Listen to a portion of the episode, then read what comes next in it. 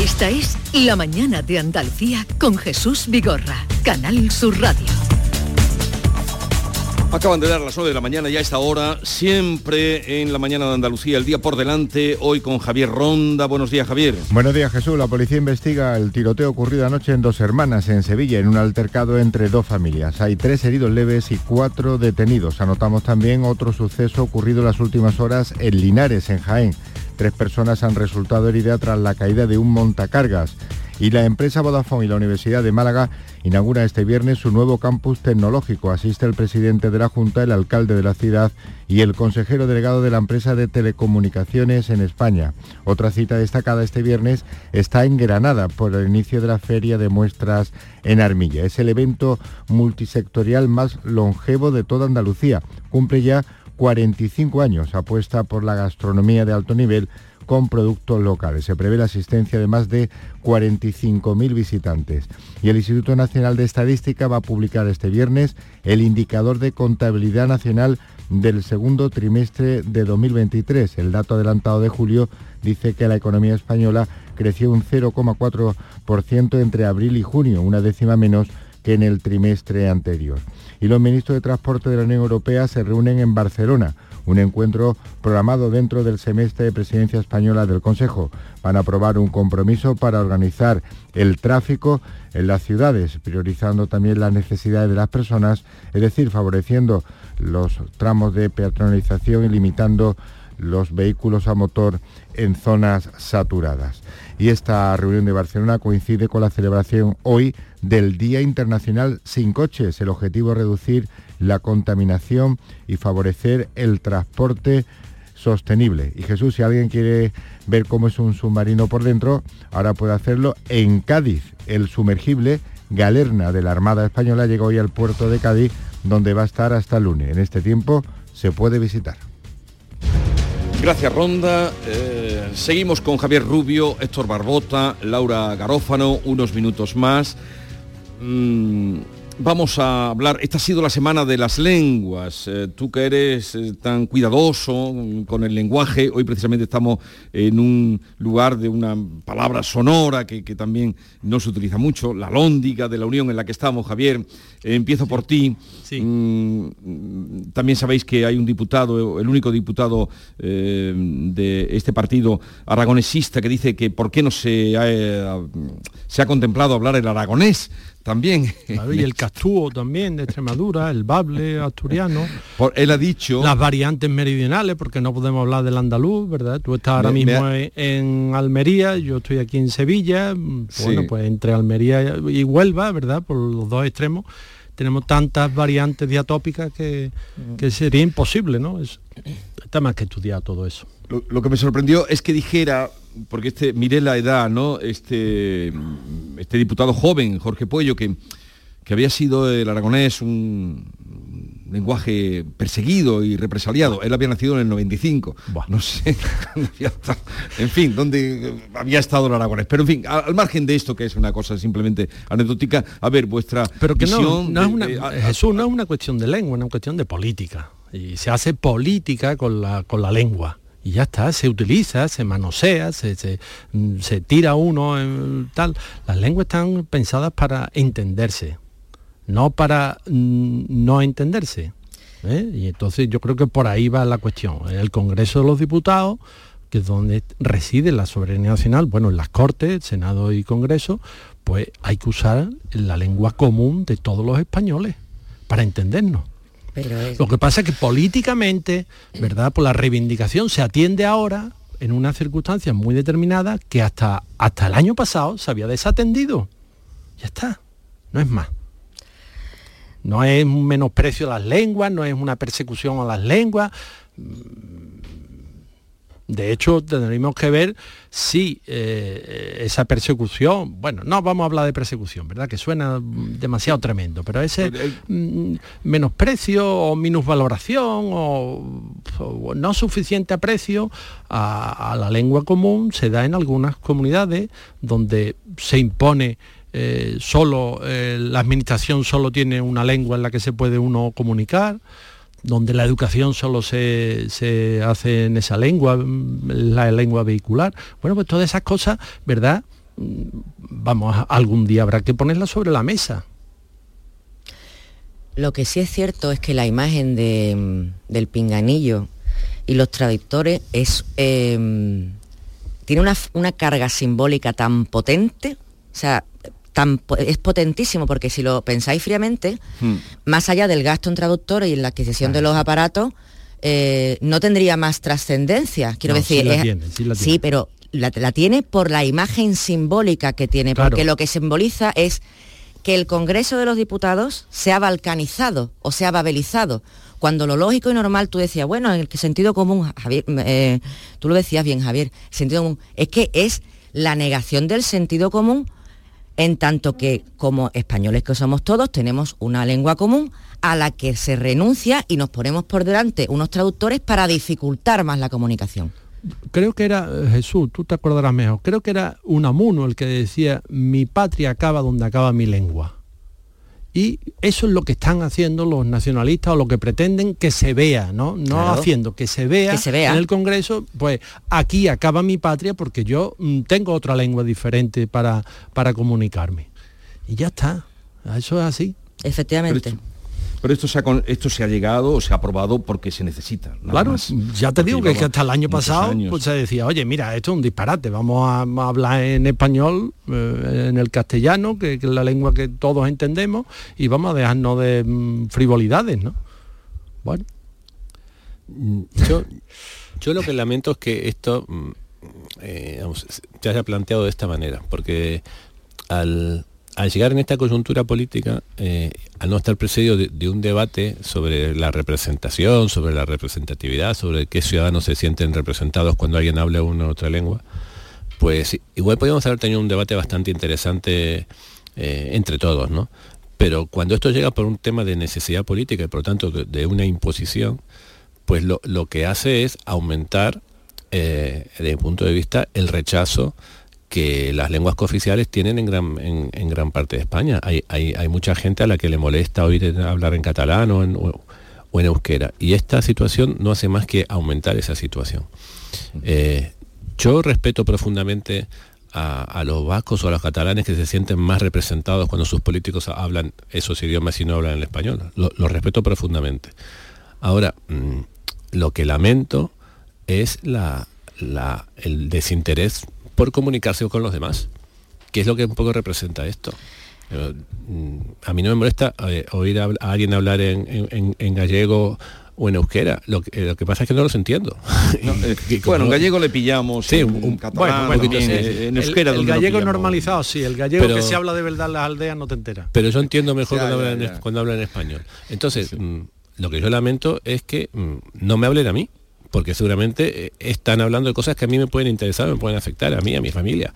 Mm. Eh, entonces, eso es lo que yo lamento profundamente, ese desinterés en, hablarme también a mí, ¿no? Pero bueno, esa, es la esencia del, Pero es nacionalismo. Cuando los políticos van a Madrid al Congreso de los Diputados, van a hacer política nacional, no para dirigirse a su parroquia, que es lo que, porque al final lo que tú estás diciendo es perfectamente, ¿no? Claro, si yo hablo la lengua de mi comunidad autónoma, pues me van a entender mi comunidad autónoma, ni siquiera el vasco va a entender lo que propugna el catalán o, el gallego, no, no se van a entender entre ellos. Y el vasco la se van a entender, en español. y el vasco...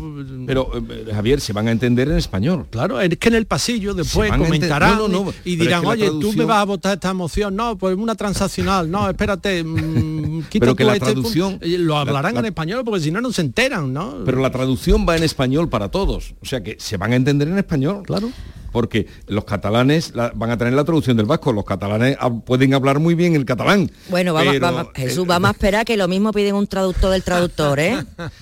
que puede ocurrir, que puede ocurrir. No demos idea. Bien, ¿vais a ver esta noche el partido de las mundialistas eh, españolas, de la selección española contra Suecia? Yo no. Vamos, ¿No te gusta el fútbol? Mira, oye, y, pero, pero es verdad que todo esto porque hace un mes que ganaron el mundial y fue un momento de euforia colectiva, ¿no? Ah, qué bien. Y después, bueno, vaya, vaya lo que nos ha traído el mundialito, ¿no?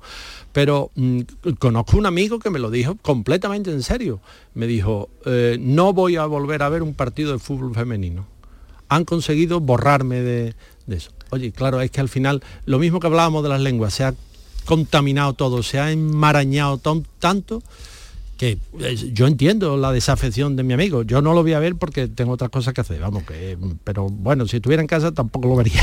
Pues yo debo decir que conmigo he tenido el efecto contrario al amigo de Javier. Quiero decir, yo ahora realmente tengo interés por, por verlas por, eh, y, por apoyarlas, porque me parece que están haciendo un, eh, una labor de concienciación que es, que es imprescindible. Lo que lamento es que se está disputando también el Mundial de Rugby, que a mí me gusta más el rugby que el fútbol, y, no sé si coinciden los horarios, porque esta noche hay un partido que me interesa mucho ver de, rugby.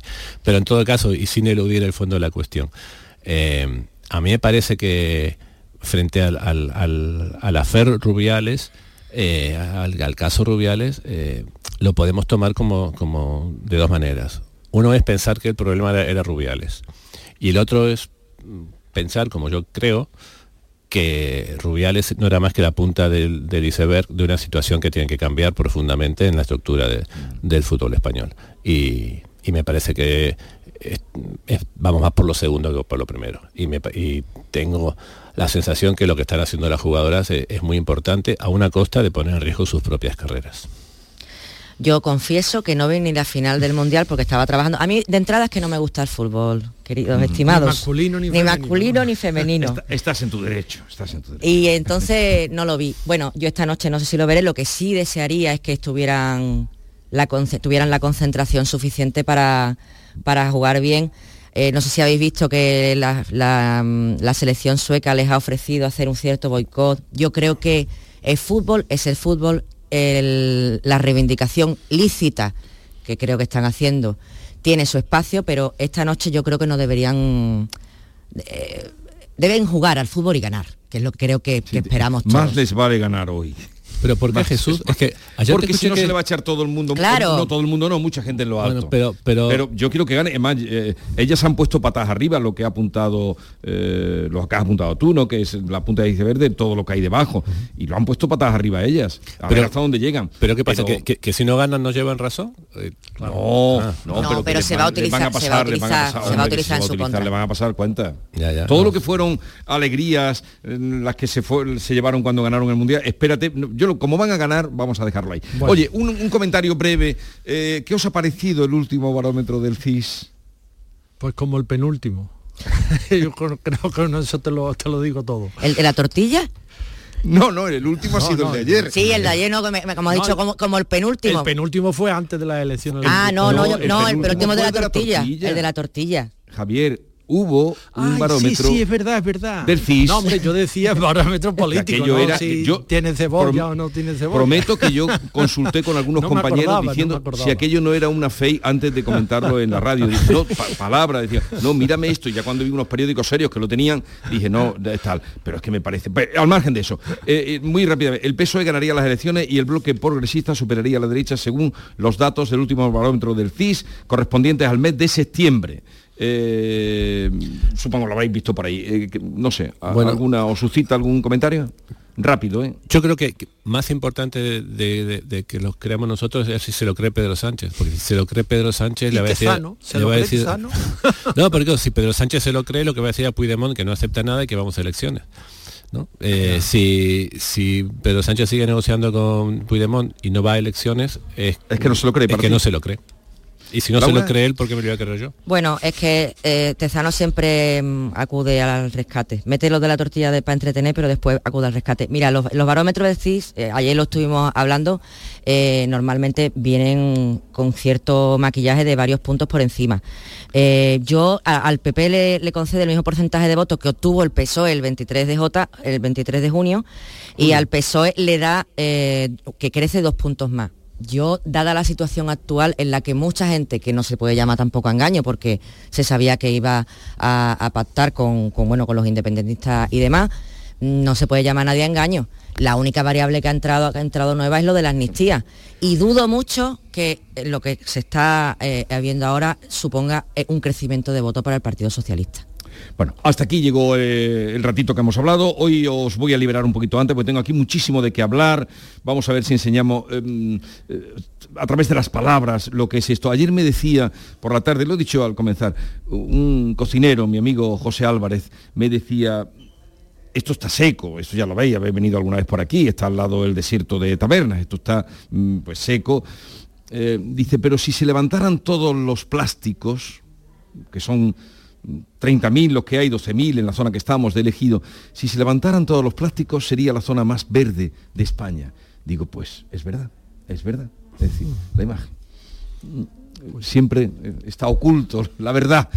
bueno, adiós. Las alóndigas son impresionantes, ¿eh? lo ha estado describiendo antes Beatriz con mucha... Eh, sí, o si vieras, yo, estoy hablando y doy a una y entonces no dejan de entrar carretillas, pero a la, velocidad que va esto, porque están entrando muchas verduras, sobre todo principalmente calabacines, pepinos, pimientos creo que también, y la subasta se va a producir mm, esta mañana, inmediatamente tienen que salir y a, distintos puntos de, de Europa y del mundo y empiezan a entrar otras para prepararla de, y la rapidez que tiene que ir para que la, fruta y la verdura no se deteriore.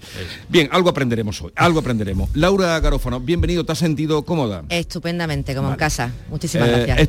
Héctor Barbota y Javier Rubio, que tengáis un bonito fin de semana. Adiós. Igualmente, un abrazo. Adiós. Seguimos. La mañana de Andalucía con Jesús Vigorra. Hambre de librerías, de bibliotecas, de devorar novelas y cómics. Hambre de bailar y ver bailar. Alimentarnos de teatro, de ópera, de zarzuela, de conciertos, de museos y exposiciones. Hambre de aplaudir. Hambre de renacer, de revivir, de reencontrarnos. Cantar, leer, escuchar, mirar, vivir. Emocionar, boca llena. Hambre de cultura. Ministerio de Cultura y Deporte. Gobierno de España. Aprendemos a leer para luego aprender leyendo. La lectura es la llave que abre las puertas del conocimiento, de la comprensión de las cosas es un hábito que nos lleva a lugares increíbles y a entender el mundo que nos rodea. Por eso, en este curso 2023-2024, la lectura tendrá un papel primordial en las aulas de Andalucía. Porque quien lee, entiende, y quien entiende, aprende. Junta de Andalucía. Mi primera vez duró muy poco. Tenía uno nuevo cada mes. Hacía mucho que no dormía del tirón. Mamá, vas a flipar. Me han hecho indefinida. Con la nueva reforma laboral, los contratos indefinidos son una realidad. Vivir con tranquilidad es un derecho. Ministerio de Trabajo y Economía Social, Gobierno de España. Canal Sur Radio. Si estás cansado ya tanto pagar entre gasolina, luz y ahora tope del gas, venga, corre y llámame, que no hay tiempo que perder, nuestro petróleo es el sol y lo tienen que saber. Placas fotovoltaicas Dimarsa. Infórmate en el 955 12 13 12 o en dimarsa.es. Plaza de Toros de Sevilla, Empresa Bajés. Tres carteles de lujo te esperan en San Miguel. Las mejores ganaderías y los mejores toreros de la temporada vuelven a la maestranza. Hermanos García Jiménez, Victoriano del Río, Grande, Morante, Roca Rey, Manzanares, Pablo Aguado, Castella, Talavante, Daniel Luque y la histórica despedida de los ruedos de El Juli. Adelántate y hazte con tu entrada en lamaestranza.es. Y recuerda, San Miguel es la gran cita del final de la temporada taurina en Sevilla. Tienes que estar. Patrocinado por Caja Rural del Sur. Los Guerrilleros, tapicería y colchonería en Utrera, a precios de fábrica. Cheslong de 3 metros con asientos extraíbles, cabezales reclinables, canapé, dos puffs, cojines decorativos de regalo y telas antimanchas a elegir. Antes 899 euros y ahora solo 499 euros. Sí, sí, has escuchado bien, 499 euros. Y por un euro más televisor LED de 32 pulgadas de regalo. Estamos en Utrera, carretera Carmona número 15 en Utrera, Sevilla. Entregas en 48 horas. Con la formación profesional, el futuro es presente porque aprendo en el centro y practico en la empresa. Ministerio de Educación y Formación Profesional, Gobierno de España.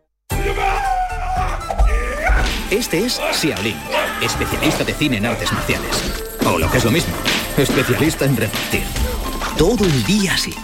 Sí, reparte mucho. Pero nada comparado con lo que reparte el Rasca Millonario de la ONCE, que reparte más de 20 millones de euros en premios. Y eso es mucho repartir. Rasca Millonario de la ONCE reparte como nadie. A todos los que jugáis a la 11, bien jugado. Juega responsablemente y solo si eres mayor de edad. Soy Luis Lara y te recuerdo que como siempre en la medianoche de los domingos te esperamos en el show del comandante Lara para divertirte y hacerte sonreír después del deporte. Y los domingos, a partir de la medianoche, el show del comandante Lara. Canal Sur Radio. Somos más Andalucía. La mañana de Andalucía con Jesús Vigor. Hoy desde la Unión en el Ejido y en concreto estamos en la Alhóndiga donde tendrá lugar dentro de unas horas la subasta y vamos a tratar de aprender lo que significa la producción hortofrutícola de esta zona y su proyección al mundo.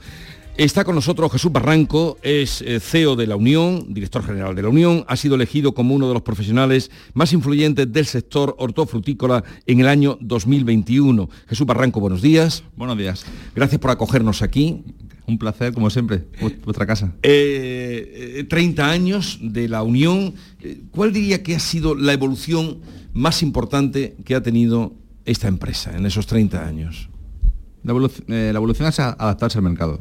Eh, hace 30 años el mercado era un mercado más tradicional, donde la subasta, los, mercados tradicionales, las fruterías tenían realmente el gran peso de la distribución y mercados como Barcelona, Madrid o Perpiñán eran los grandes eh, actores de, la distribución. Y conforme la gran distribución, en este caso quizás la más madura que ha sido en Europa la alemana, con empresas como Lidl, Aldi, se fueron creciendo y, innovando en conceptos nuevos de la distribución, como es el caso de los discount o con los hard discount y supermercados, pues al final ellos han ido ganando cuotas de mercado frente al tradicional y nosotros hemos ido de la misma mano creciendo gracias a esta gran distribución, es decir, adaptándonos a sus requisitos, a la exigencia de un mercado tan exigente como el alemán a nivel de trazabilidad, seguridad alimentaria. Eh, gracias a eso pues hemos hecho toda la innovación, toda la inversión, laboratorio, maquinaria para adaptarnos a ser competitivos para este mercado que es un mercado que incluso cuando hemos tenido visitas comerciales con Estenda de, otros países, incluso de Norteamérica, se quedan sorprendidos por, las infraestructuras que tenemos aquí. Adaptarse al mercado. ¿Y cuál sería la esencia que aún permanece? Ya lo contábamos el año pasado, pero lo recuerdo porque esas cosas no se olvidan, esos detalles de cómo empezó su padre, cómo vivieron en una autocaravana toda la familia porque todo lo que tenían estaba invertido en este proyecto. Eh, ¿Cuál sería la esencia que aún permanece a lo largo de estos 30 años en la Unión? Yo creo que el foco es el, agricultor. La esencia del agricultor es, la clave para, la empresa. Ten en cuenta que nosotros tenemos unos 3.500 agricultores eh, fidelizados, que no trabajamos con contrato con ellos. Y eso es porque se sienten seguros, se sienten... No hay contrato. No hay contrato con ellos. ¿Traen, ¿Eso qué quiere decir? ¿Que traen aquí sus productos? Libremente. Y eso es porque confían en la empresa, confían en la marca, confían en, cómo se la atiende, confían en que van a tener un precio justo con respecto al mercado, que vamos a ser sus compañeros en, los momentos difíciles. Y, yo eso creo que es la esencia de, esto. Yo recuerdo que mi padre siempre cuando, cuando ha venido un agricultor, se refería al agricultor como un cliente, no un agricultor como un proveedor. Que eso cuando con la cuenta fuera sorprende, ¿no? Decir, pues el agricultor es un proveedor, no, pero para nosotros el agricultor es un, es un cliente, ¿no? Y tener esto en el lenguaje, yo creo que te, que te reconstruye la forma de cómo tienes que enfocar el negocio. Y eso yo creo que permanece y no, y seguirá, porque si no el negocio sería otro. 3.500 agricultores que traen aquí sus productos diariamente. ¿Cómo una persona como usted más vinculada a otra actividad, usted es arquitecto de formación y supongo ha trabajado también en, ese mundo, ha conseguido empaparse de este sector, mantener el rumbo de esta empresa, que ya decimos cumple 30 años, y hacerla evolucionar? Buena pregunta. Es verdad que cuando te enfocas en una, el cambio principal es que te enfocas en una actividad en tu universidad, ¿no? En la, etapa universitaria te enfocas y inicios profesionales a, ser un profesional, pero me refiero que, que ejerces solo una profesión. El gran giro es que al final cuando tomas el, las riendas de de una empresa de este tipo, pues de ti dependen muchas familias, ¿no? Y, tienes que empezar a no pensar solo en ti, sino pensar en, todas las familias que dependen de esto, tienes que tener capacidad de interrelación con los trabajadores, saber comunicar, saber gestionar personas, quizás es la parte más compleja del giro, ¿no? Es decir, no es lo mismo trabajar como un profesional independiente que te encierras en tu estudio y, proyectas o diseñas lo que entiendes que, tienes que hacer respecto a un encargo, que empezar a gestionar personas, equipos, direcciones, estrategias, eh, salir fuera a negociar con grandes, con grandes eh, clientes. Ese es el, gran giro. Pero al final yo creo que el mundo en el que vivimos todo es actitud con C. ¿no?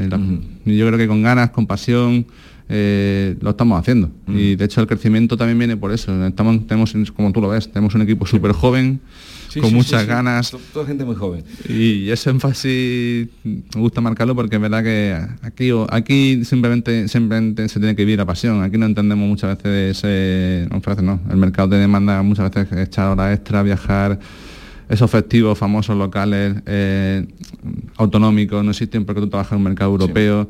Entonces esto o, o lo vives o, o no puedes. Para que se hagan una idea los oyentes que nos están escuchando, eh, ahora hablemos de, de- de la Unión, luego hablaremos también de lo que supone esta, eh, pues esta zona, el poniente almeriense en la, en la producción, pero ubique su negocio en, en tres cifras, número de trabajadores.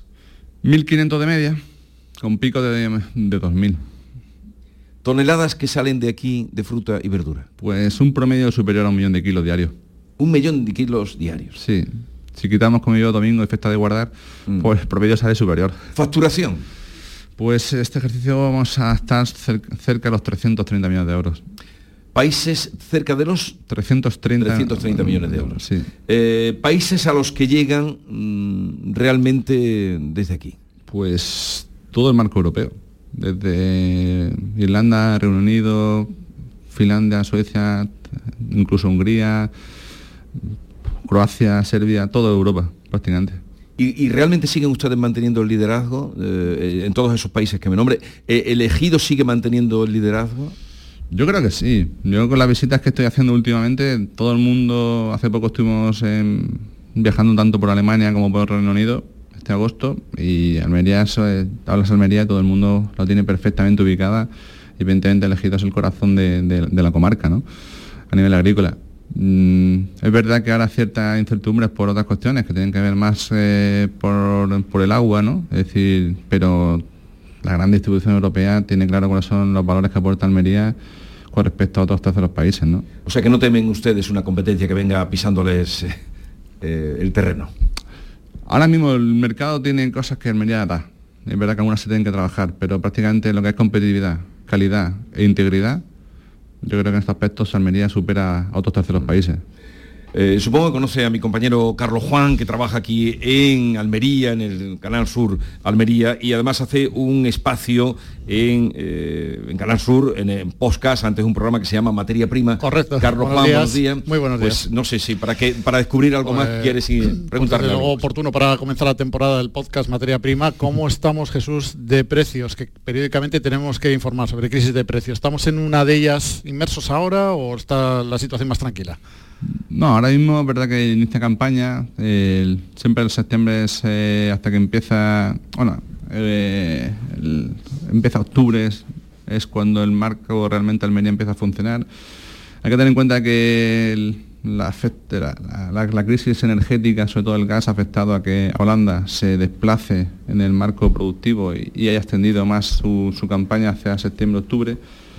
Pero en breve estaremos, eh, entiendo, solos, eh, entre comillas, en el mercado, es decir, sin la figura de, los holandeses y, de hecho en Free Action cada vez más, que es ahora la próxima primera semana de octubre, la- hay ya mucha agenda comercial cerrada para comenzar de forma inmediata.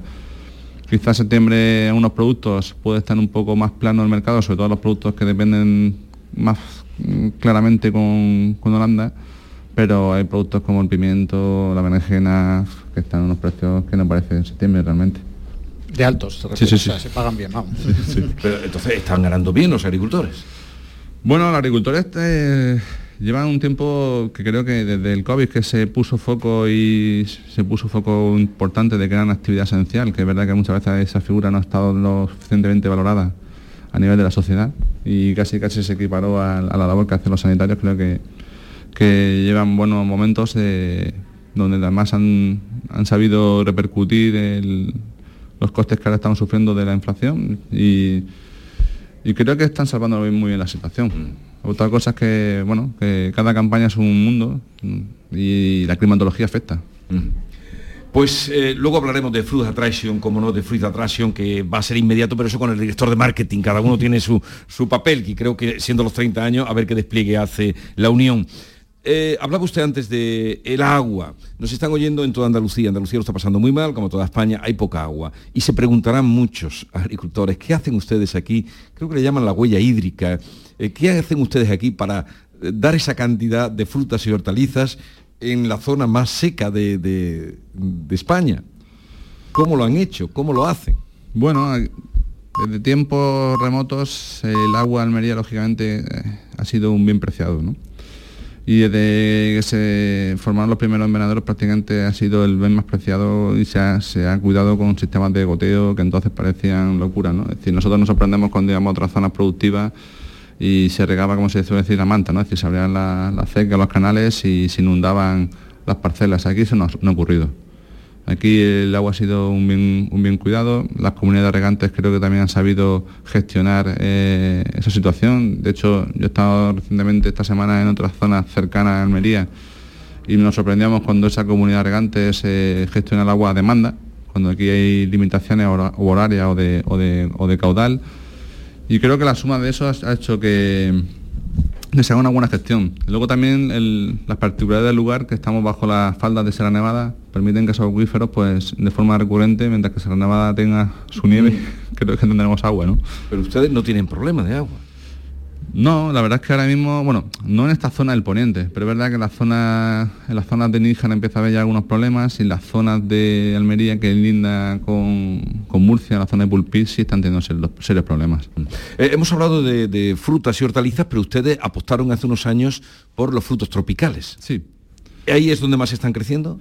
Bueno, ese, proye- ese proyecto a nivel de mercado, eh, recientemente fue el Congreso de AECOC en- de, de Fruta y Verduras en Valencia en junio y las cifras que se reflejan en cuanto a consumo nacional es que las frutas y verduras decrecen un, un 2,5 el consumo de frutas frescas. el- sin embargo, las frutas tropicales, los frutos rojos, crecen aún, son las únicas que crecen, ¿no? Creo que hay una apuesta a medio plazo muy interesante. Volvemos a tener el problema de la sequía, ahí sí. Es decir, se, se avecinan campañas complejas por, por el calibre y la, la capacidad de producción, de producción que van a tener las fincas por culpa de la sequía, ¿no? Pero es verdad que es un producto que en cuanto a tendencia de consumo es, de los- es el único que crece junto con los Las frutos rojos. tropicales, que ahí estarían... eh, Aguacate y mango. Aguacate y y mango. chirimoya. Eh, Jesús Barranco, CEO de la Unión, mm, gracias por acogernos en su casa. Trataremos hoy de ir enseñando esas particularidades eh, y nada, que siga todo así. Muchas gracias y espero que nos veamos el año que viene celebrando el 31. Muy bien, muchas gracias. Gracias. Sintonizan Canal Sur Radio, La Mañana de Andalucía, hoy desde Elegido y en concreto desde La Unión. Vamos a estar aquí hasta las 12, iremos haciendo nuestro programa, pero también vamos a tratar de enseñar todo lo que significa esa producción hortofrutícola en esta zona.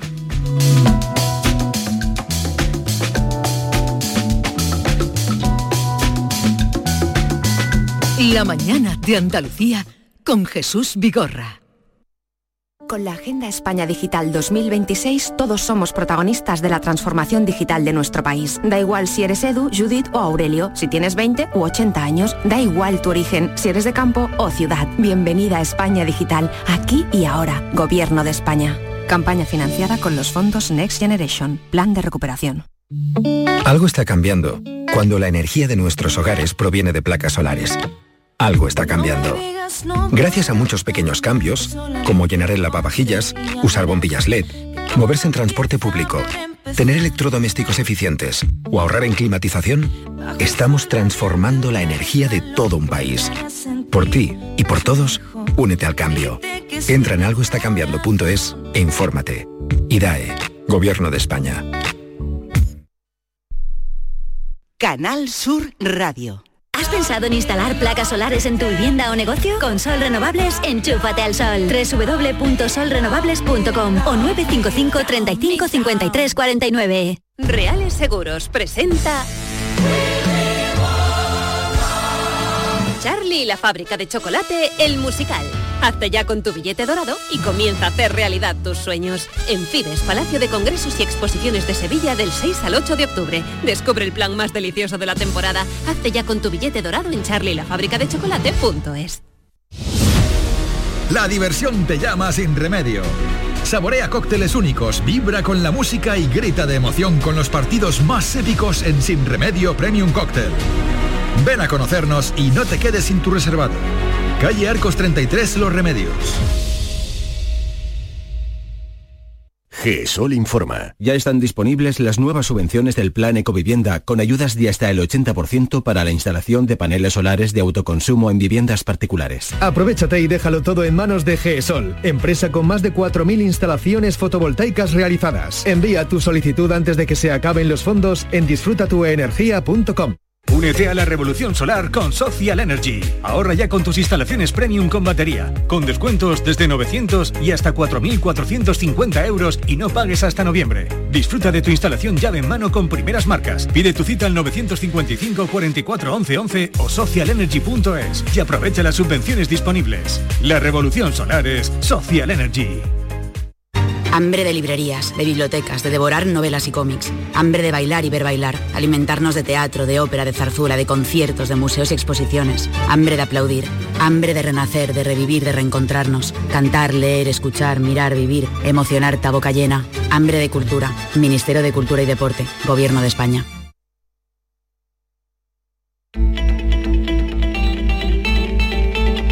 Viernes de radio si decides apuntarte esta tarde.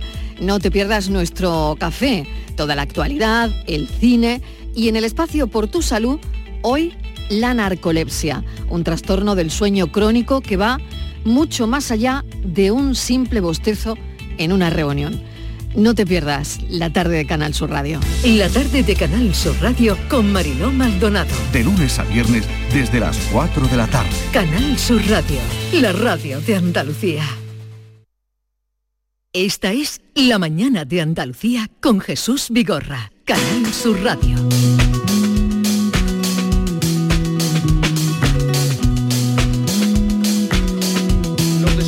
De Bea cuando estaba en... Ella comparaba como un grandísimo campo de fútbol. Yo creo que es más grande que un campo de fútbol, donde se van apilando eh, toda la producción que traen los agricultores de cara a la subasta. Y ya al despedirse nos decía que se iba a, o se iría a ver, a visitar el laboratorio. Eh, Bea Rodríguez, cuéntanos. Pues no es el laboratorio, sino que son varios mm, laboratorios lo, lo que tienen aquí. Yo ya estoy lejos de ti, ¿eh, Jesús, porque estoy en otra enao, ¿eh? Esto es pena. enorme. De hecho, el chico que nos ha traído nos decía que en verano tenían que coger coche porque si no les podía dar una, una lipotimia, que aquí aprieta el calor y que quiera que no, a, a unos 10 minutitos sí que nos hemos desplazado andando. Bueno, eh, tengo conmigo a Carmen Andújar, que es la directora técnica del Departamento de Laboratorio de la Unión. Eh, Carmen, ¿qué tal? Muy buenas. Hola, buenos días. Y Carmen está aquí para explicarnos un poquito en qué consiste su labor, aunque es, eh, es ardua y, y amplia y compleja, porque de momento aquí hay tres laboratorios.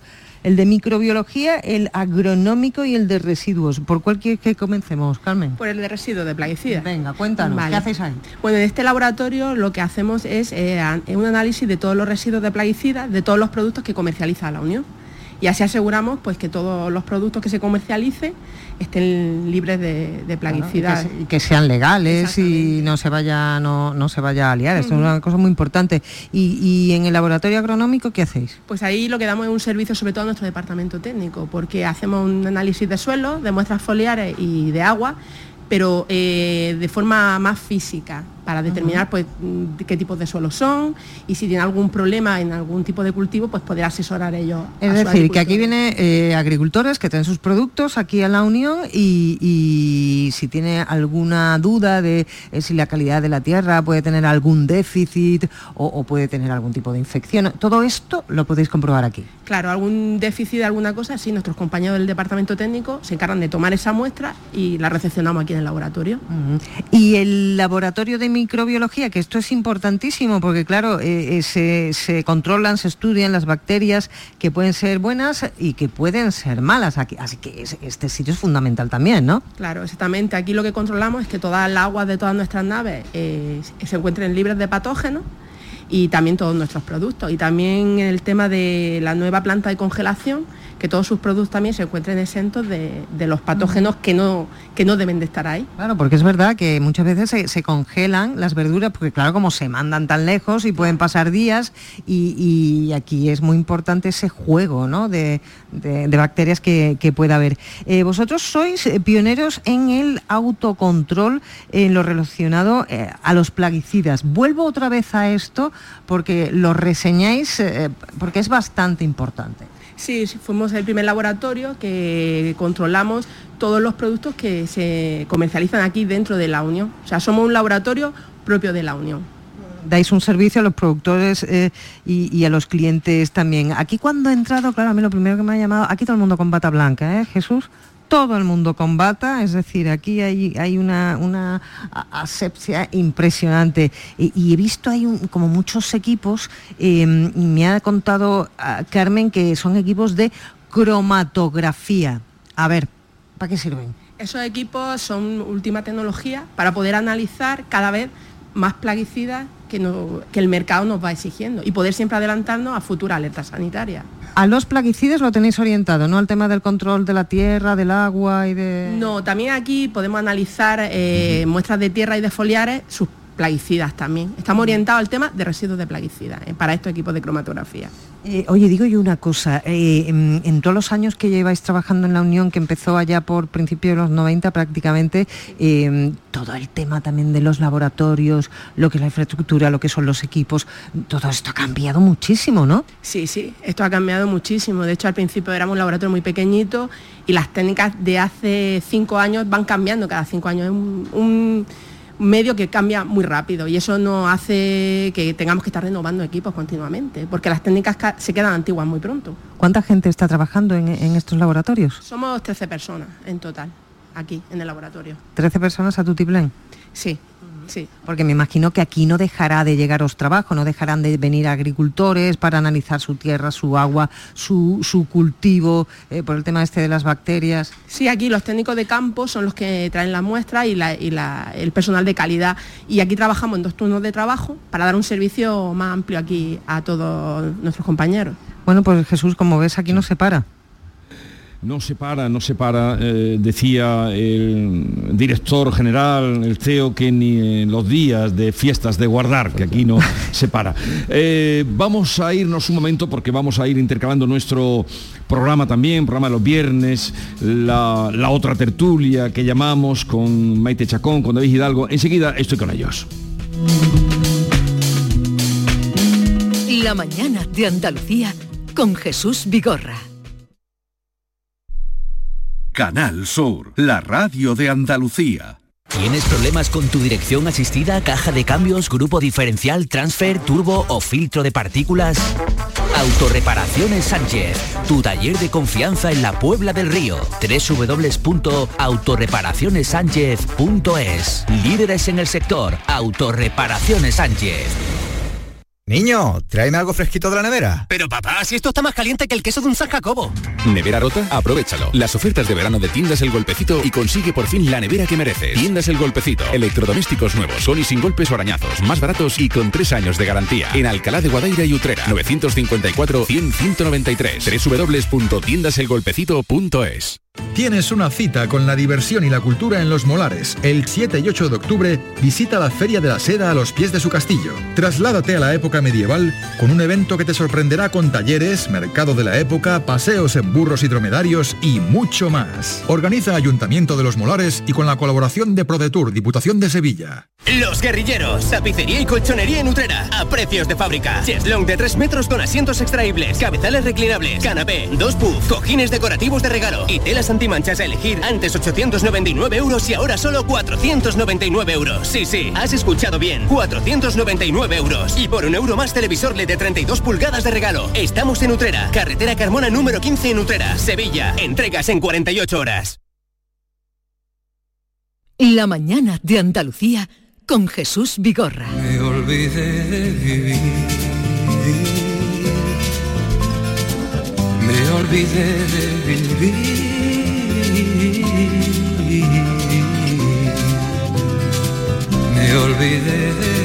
Julio Iglesias cumple 80 años y oigan ustedes la carta que le ha dirigido su mujer, Miranda.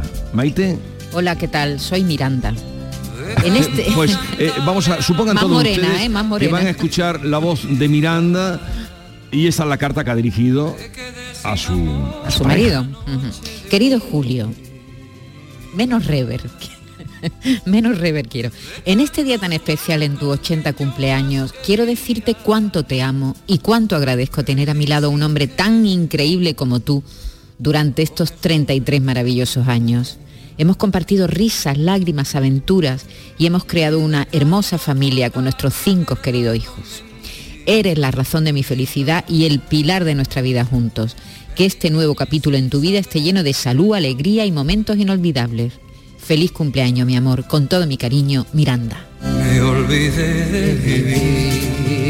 Este es uno de los regalos, es uno de los regalos que va a recibir. Pero sabes que le están preparando desde España, le han Espera, espera, preparado. ahora, ah, perdón. un segundito. Ahora Perdón, que está perdón. la carta, eh, la que tú has leído perfectamente, eh, la retenemos. David Hidalgo, ¿alguna vez en tu cumpleaños te han escrito una carta así, tan breve y tan, eh, eh, tan hermosa? Tan sencilla, también La diría yo. es que no, a mí me lo dicen con un pestañeo, es mucho más breve, me miran y ya está.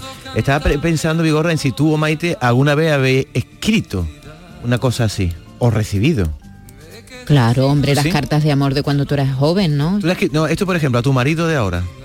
A mi marido Como de- Miranda, Julio Iglesias. No, a mi Que no marido de ahora no. A mi marido de ver, ahora David, no. Vamos a ver, David, estoy preguntando Al de antes que si tú has recibido una carta así alguna vez en tu cumpleaños. No empieces a cambiar las cosas. Raya, te he dicho Y que está no. bien tu pregunta. Tú le has dicho a Maite, has escrito, que es, eh, esto es lo interesante. ¿Tú has escrito alguna vez una cosa así? Yo sí, pero a mí no me la han escrito, tengo que confesarlo. ¿Tú has escrito alguna vez una cosa así? Sí, claro que sí. Claro, que lo he escrito. Cuando eras chica, ¿eh? Ahora ya de mayo me he vuelto como más... Como más áspera, Ah, importante. como más seca. No te de envidia, ¿eh? era chica. Ve, ve un en deje de envidia. Todos querríais ser hoy Julio Iglesias, ¿no? Porque Cuando era chica. Cuando era más Pero chica. ahora no, pero, pero claro, Ahora ¿qué ya- importancia la tiene ahora. Ya lo sé, pero ¿qué, qué- años. qué le, qué le hago yo? Si es que la vida te, te pone donde te pone. Bueno, querido, te Pues yo estaba con- la he recibido, te estaba contando, pero yo cartas de amor sí he recibido. Entonces, Estamos bueno, hablando de una cosa así. sí, ya, ya, así. Bueno, pues no, no lo recuerdo. A, a ti te Mira, han dicho a ti, eres la razón de mi felicidad eres la razón de mi- y el pilar de mi vida. Mm, Hace mucho tiempo que no me lo dice. Hace Pues mucho tiempo. Estamos siempre criticando a los famosos y tal, pero mira qué carta. No, no, una carta muy Más bonita. simple, más pero sencilla, lo que te quería contar, bonita. que no me dejas que te cuente, es que 400... Otro no interesa. 450 famosos se han aliado para mandarle mañana, que es el cumpleaños de Julio Iglesias, un vídeo en el que lo van a felicitar. De todo tipo. Desde fel- mira, los políticos se han. Bueno, mira, Felipe González, Aznar, Ay. Felipe González, que aparece por todos lados. Últimamente, Felipe Últimamente González. está en todos lados. Mira, Felipe González. La marcha que tiene Felipe González, ¿eh? José Bono. Pone en la tele Felipe González. Es como Wally, Pone- ¿dónde está Wally? Tanto- en redes Twitter, Felipe González. todos Felipe lados. González. Pues también va a estar en el vídeo que es de Julio Iglesias, Felipe González. Felipe No González. Aznar, Feijóo, eh, y después muchos artistas. Y Bono también, que también está en, muchos Hombre, sitios. Bono, ¿cómo? ya está tardando en aparecer. Bono es está verdad, es tardando. verdad, está tardando. Y muchos artistas, hasta 450 famosos nacionales e internacionales. Y mañana va a recibir ese vídeo. Eso sí que es emocionante, ¿eh? ¿verdad? ¿Va a estar Shakira no, no? Que tú en el vídeo no lo sé, tengo algunos nombres, pero no todos. Y, y va a ser emocionante porque se va a sentar allí en su salón y va a empezar a ver cómo la gente lo felicita, ¿no? A ver si hace lo mismo que 80 hizo años. Picasso cuando... Como el padrino. No escucho, ahora, que eh, cuando Picasso cumplió 80 años, ¿sabes lo que hizo, no? ¿Qué? Fue, fue a la boda de, de Picasso, a la boda no, al cumpleaños de Picasso fue Antonio el bailarín y bailó. Y Picasso con 80 años se saltó una mesa, estaba en- enamorado de Antonio Bailarín, se puso de rodillas, le dio un beso y le hizo un dibujo que ahora está en la piscina de la casa de Antonio Bailarín, la que se vende. La que se vende por 30 millones de euros. Efectivamente, Ah, pero no- no Picasso, sabía, no cuando sabía. cumplió Qué 80 baratita. años, Picasso se, se puso muy nervioso cuando vio cantar a Antonio Bailarín. ¿Qué le va a cantar hoy a, a Julio Iglesias mañana? Mañana ¿Le va a bailar? ¿Alguien le va a bailar? no sé, de fiestas privadas y eso no Es tengo ni idea. secreto, Yo ¿no? sé lo del vídeo y tengo aquí algunos datos que no voy a dar porque fíjate la hora que es, Venga, porque ya todo el mundo lo sabe, la cantidad de discos que ha vendido, los conciertos que ha dado y eso es otro A mí no me gusta Julio Iglesias, ¿eh? ya te lo digo. A, a- a Vigorra le encanta. Sí, ¿no? El bamboleo te gusta, ¿no, Vigorra? No, es que me encante, pero me gusta su música. Yo digo su música y Cántame el bamboleo, Vigorra. Que te gusta. Bamboleo. lo Tú sabes no. que hay, hay ahora Eh, una una corriente de gente relajante. joven que la está- lo está reivindicando, ¿no? A Tú Julio pones Julio Iglesias. Tú pones Julio Iglesias y, y no y, y- y queda estupendamente. Suena y tú estás. Pues yo te lo he contado a ti una vez, pero yo tengo una Sí. amiga que se subió una que ligó una vez con un chaval, se subió en el coche, le puso un cassette de Julio Iglesias y se bajó del coche. Es que es que tus amigas son muy radicales. No, es que Julio Iglesias es un poquito rancio ya, ¿eh, Vigorra? Yo le pongo Oye, Julio no Iglesias a una chavalita. un señor que en un señor que cumple 80 años que eso queda muy mal. Eh, oye, y ayer estrenábamos la nueva canción de Shakira, que tú ya estás ya metiendo ahí Shakira, Shakira, el jefe, pero mm, cuéntanos más detalles que querías tú de Bueno, letra, la no- Me canción- gustó aquello del suegro. Sí, bueno, no- nombra al suegro, además me parece que Shakira con un poquito de mal gusto, porque lo que dice del suegro es, dicen que no hay mal que más de 100 años dura, pero ahí sigue mi ex suegro que no pisa sepultura. Hombre, Uf. Shakira, está feo. ¿no? Métete con Piqué, pero el hombre que tiene ya cerca de 80 años, que o 90, en fin. Pero dice más cosas, hay algo nuevo eh, de ver a secretos de su vida, y es que en el vídeo y en la canción sale la niñera. ¿Sabes cómo se llama la niñera de Shakira, Vigorra? No sé. es boliviana y se llama Lili Melgar. Es la niñera de sus hijos Milán y Sacha. Bueno, pues dice en la canción Lili Melgar, para ti esa canción que no te pagaron la indemnización. Otra mentira. Otra mentira porque Lili Melgar sigue siendo la niñera de Shakira, que por cierto, Piqué la odia. ¿Sabéis por qué?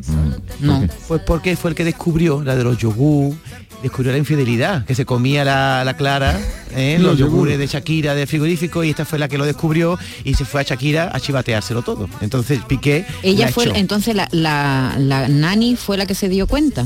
se dio cuenta y dice Shakira, cuidado con los yogures, yogur. que aquí hay una muchachita que se está comiendo tus yogures de Mm. bífido. Entonces ella se dio cuenta. Pero Ah, oye, ojo, que cobra un millón de euros, perdón, un millón de pesos al mes, Vigorra. La, la niñera de Shakira, que ya quisiera yo ser niñera de Shakira. ¿Y Bueno, eso en, bueno, en pues- euros cuánto es? Es que Shakira dice un millón de pesos, claro, si fueran pesos colombianos son 200 euros, que no creo. Dios, no creo creo. que se refiere a pesos mexicanos, que son 54 mil euros al mes, lo que gana la niñera de Shakira. ¿eh? Y por cierto, por Mucho colaborar, parece, ¿no? mucho dinero, por colaborar en el vídeo, es decir, que sale durante un segundo en el vídeo de Shakira, cobra un millón de euros. Ya sale de pobre la niñera, puede dejar trabajo. Ver, Aitana saca nuevo disco Alfa y reflexiona sobre el empoderamiento femenino, el peligro de las redes sociales, pero ¿hace música o, hace política? Bueno, pues tú últimamente las canciones van cargadas siempre de muchos mensajes feministas, habla del peligro de las redes, lo cual se agradece en una chica como Aitana y el poder hablar de sexo. Pero Aitana se ha hecho viral, Vigorra, al eh, enfrentarse a un padre de una fan. Ella estaba en el programa El Hormiguero que iba a entrar y le- una chica le pidió una foto. Y ella dice, bueno, vamos a hacernosla en grupo, que tengo prisa. Y un padre la insultó así. Pero te pido que tengas un poco más de Es que la otra vez respeto. hiciste lo mismo. Ya, pero solo Sí, pero- yo siempre que puedo me paro. Lo único que pido es Muy que bien, tengáis un poco de bien, respeto muy bien, porque eso no está bien que lo digáis. Porque yo siempre que me pide alguien una foto, siempre que estoy en la calle, lo que sea, siempre se la hago. Vale, pues, Jamás te pido digo que perdón. Muchas gracias. Sí, le pide perdón, pero antes la llamó asquerosa y mierdera. ¿Ah, sí? ¿eh? Por Lo Dios. que pasa es que Qué Aitana fuerte. Qué paciencia hay que tener, se ¿eh? volvió Mucha, y era una chica estupenda, se sienta aquí con nosotros, es una chica estupenda Mucha y bastante humilde y, Ay. Y le y dulce, y además le contestó con mucho respeto a ese hombre. sí. A mí me llama alguien asqueroso y mierdero y no le hablo con tanta Qué filosofía. paciencia hay que tener, Dios mío, y hacerse una foto tras foto tras foto. La gente no, no sabe que, que eso es un, un horror. No, la gente no lo sabe. ¿Cómo que no Manuel? Carrasco va a cerrar, como apuntábamos ayer, en Isla Cristina. Me parece una idea preciosa, ¿eh? que cierre en su pueblo, en Isla Cristina, eh, su gira el próximo 27 de octubre. Ya tendremos ocasión de, de hablar y, eh, y, en fin, a ver si podremos dar con él. Eh, Maite, nuevas de Rosa Peral. Sí, nuevas de Rosa Peral. Bueno, lo primero es que ha tenido un lío, está teniendo un lío con la Consellería de Justicia y Cárceles allí de, de mm, Cataluña, porque, ah, como ya contamos ayer, ha utilizado las llamadas privadas que, para la familia para hablar con la prensa. Y entonces eso le puede acarrear problemas, puede tener incluso una sanción porque no está permitido. Supongo que hay que pedir permiso para que un preso hable con la prensa y entonces Sí. pues eh, cárceles se lo dará o no. Pero ella ha utilizado sin permiso las llamadas privadas, las que, las que tiene, a las que tiene derecho para hablar con su familia, para hablar con la prensa, entonces pues está ahí pendiente. Dicen que, que puede tener consecuencias lo que ha hecho. Y además tú sabes que ahora Perro Flaco perros flacos todos se vuelven pulgas, ¿no? Ahora ya están empezando a salir personas que dicen, por ejemplo, una presa que dice que ha tenido una relación con ella y que la está poniendo verde. Una, mu- una mujer. Sí, una mujer, una mujer, claro, ya está en una prisión de mujeres. Y entonces eh, dice que eh, tuvo una relación con una presidiaria, que acabó obsesionada con ella, que no la dejaba tranquilo, que fue uno de los motivos por los que fue trasladada de, de prisión. Es decir, eh, Vigorra, están empezando a salir cosas, No, ¿sabes? que ya, más, que ya ni, ni- nos interesan ni, ni nada. Bueno, pero porque- ya se, se estará preparando Úrsula Corberó para grabar un capítulo nuevo, ¿no? Porque esto de liarse con una presa... Mm, Bueno, pero ¿eh? eh, no sé, pero me parece que, que salgan que salgan todas estas cosas ya a la luz, ya me parece, no me interesa absolutamente nada lo que haga esta señora con su vida, la verdad. Oye, eh, a- hablarme de ese gastrojeta, que, que este término de dónde ha salido, eh, que detienen por vigésima vez a un gastrojeta. ¿Quién es ese? Claro, este es un tipo, ¿no lo conoces? Es un tipo El que se el lituano, dedica... ¿eh? No es español. Sí, sí, sí, que se dedica a comer gratis por todos los restaurantes. ¿No Entonces, sería este el que el que fue al bully y allí lo trincaron? No, no, no, no, no, este ¿Te es acuerdas de aquello, no? Sí, sí, sí, no, este es Ah. otro. Este va a sitio además no muy caros, ¿eh? Él va, se pide un menú, eh, primero, segundo postre, a lo mejor una copita. Para disimular se pide una ensaladilla, para También. decir voy baratito. Sí, voy baratito. ya-. Y luego se levanta y se va. Y muchas veces se, y se enfrenta con los con los, con Camareros. los camareros y les dice, no es que no voy a pagar. Y entonces mm, algunas veces huye, otras veces espera No, que venga la policía. ¿sabes, por qué no huye? Porque si huye incurre en un delito mayor. Sí, Él pero a veces, espera- a veces ha huido. Él normalmente se sabe la ley, Sí, se sí, sienta en la puerta, que venga la policía, se lo llevan, pasa una noche en el calabozo, que también es gratis, y se va. Porque sabe que, que no puede, porque claro, él qué hace, pues deja de pagar 20 euros, 30 euros, por eso no nadie va, nadie va a la cárcel. Y entonces no, no, no sale no, 30 corriendo. euros no, que se harta de comer, Maite, y pide whisky del bueno, sí, ¿eh? de luego, White pide, luego pide copa, sí, pide O sea, copa que y le da pide más todo. importancia a la copa. Entonces yo que- digo gastrojeta, que pongan su jeta en todas las, en las puertas de todos los bares del, del- del- de Alicante, ¿no? Para, Claro. no hay más de uno, ¿eh? No hay más de un gastrojeta de estos. Por eso la policía lo reconoció, se tiró al suelo diciendo, ay, que me duele Sí, la barriga sí, y tal", sí, y sí. la policía anda, así este es el jeta, este es el que jeta. ya la repetió varias veces, ya se conoce sí, la es un- cara. Es un carota, un, car- a un- ver. un- de estos que tienen la cara más dura que, que- que el mármol.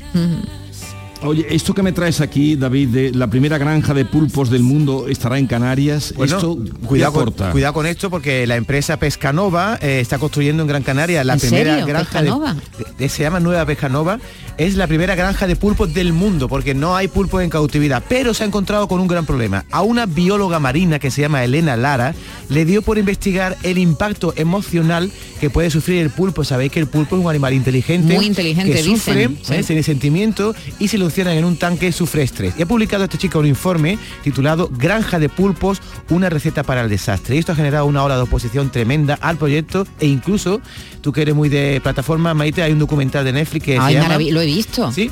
Por bueno, favor. ha ganado un Oscar. ¿eh? Claro. Este documental. Esta es la relación de un hombre con un pulpo. Impresionante. A ver, compañeros que me acabo de incorporar. Hola, Bea, ¿qué tal? De, de hablar con ¿Tú la, con decir, ingeniera del laboratorio. de los pulpos? Hombre, os estoy escuchando hablar del tema del pulpo y digo, por favor, abridme el micrófono, porque efectivamente, Maite, qué maravilla. Lo que el pulpo me enseñó eh, es eh, un, un- un documental que yo no tenía ni Lo idea de la vida Sí. de los pulpos. ¿Tú lloraste al final? Pues sí, te, lloré, te- ¿eh? te- te no hacemos el spoiler. No, No, calla, calla. no, te emociona, pero está muy bien rodado. ¿Un pulpo te puede bonito. abrazar? ¿Te puede dar un abrazo y un besito? Bueno, lo que está Casi, claro casi. es que puede tener una relación con un humano. Este- Hmm. y el documental lo deja claro. Pero y agarrarte la manita. Pero Te puede acariciar, brazos, ¿eh? Hmm. Con Sí, ocho sí, sí. brazos te puede asfixiar. ¿no? Bueno, Pero, o sea, yo lleno como pulpo. Bueno, pues el caso Jesús, para resumirte la noticia, es que hay una gran ola de oposición a la construcción de esta de este tanque de pulpo y veremos si sigue adelante. Han dicho lo de Pescanova que si no en España será en otro sitio porque el futuro del Vosotros pulpo seguiré así. pasa por eh, eh, eh, la cautividad, la granja de cautividad. Vosotros seguir así. El otro día me contaste lo de la langosta que compró la mujer para soltarla, que pagó 200 euros por la langosta. Vosotros seguir así. Y, y os vaya a quedar sin nada que comer. Anda que me ha gastado yo 200 euros en una langosta y le voy a tirar al mar. Yo me pido Oye, mejor ¿qué es eso un de que una madre ha llamado a su hijo metanfetamina como una broma y, y el registro civil va y se lo da por válido? Pues, eh, pues yo creo que ha sido como un error, ¿no? Porque Metanfetamina. No, la ha llamado queriendo, lo que pasa es que estaba un poquito tocada sí, esa que mujer. no, digo un error el, el del registro. No, no. Ah, la madre dice, ¿cómo se va a llamar? Dice metanfetamina y el del registro no cayó en que eso era Pues eso te digo. un término ofensivo. Pues eso, te digo que ha sido un error el del registro porque tú no le puedes poner a tu hijo metanfetamina, ni lechuga, ni puerta, ni, ni vaso. Hay unos límites en los nombres. Pero hay palabras Nada que... que- sea ofensivo. Si yo trabajara en el registro, hay palabras que yo no sabría si son palabras de persona, ¿no? Tú, tú dices, oye, le voy a poner a mi niño cebolla. Ahora No, que- ahora no tú- puedes. ¿Por qué no? Si Porque no, está prohibido. Es un, es un vegetal. No, no, no, no, no, no, no, pulpo, tampoco, nada. Oye, ¿qué No, tenéis no, no. vosotros contra Isabel Pantoja? Que no me habéis dicho nada de Isabel. Se calla. Hombre, pausa valorativa. Vamos a Es callarnos día- un poquito. Vamos. es que nos mañana- tenemos que callar porque suena la música, Vigorra. Mañana- Claro, ¿no te acuerdas? Es que mañana mañana ese es su gran concierto en el, Sí, en en el Sevilla. estadio, en el estadio y inicia la gira. ya verdad. pues así vamos a terminar. Pero no vayáis. Hemos empezado con, con Julio Iglesias, hemos terminado con, con Pantoja. Estarás contento, ¿no? Eh, eh, esta es como muy... ¿Cómo estamos? Como, acomo- Nostálgico. como muy acomodado ya, ¿no? En alguna Y se ha época quedado que fuera la mejor noticia, Vigorra. El, pis- ¿Cuál? el pistacho estimula el sexo. Ya el otro día te lo Ah, cuento. eso me hablas ahora después. Ya, pero me ha dejado fuera. David, ya sabes. Como mucho pistacho, ¿eh?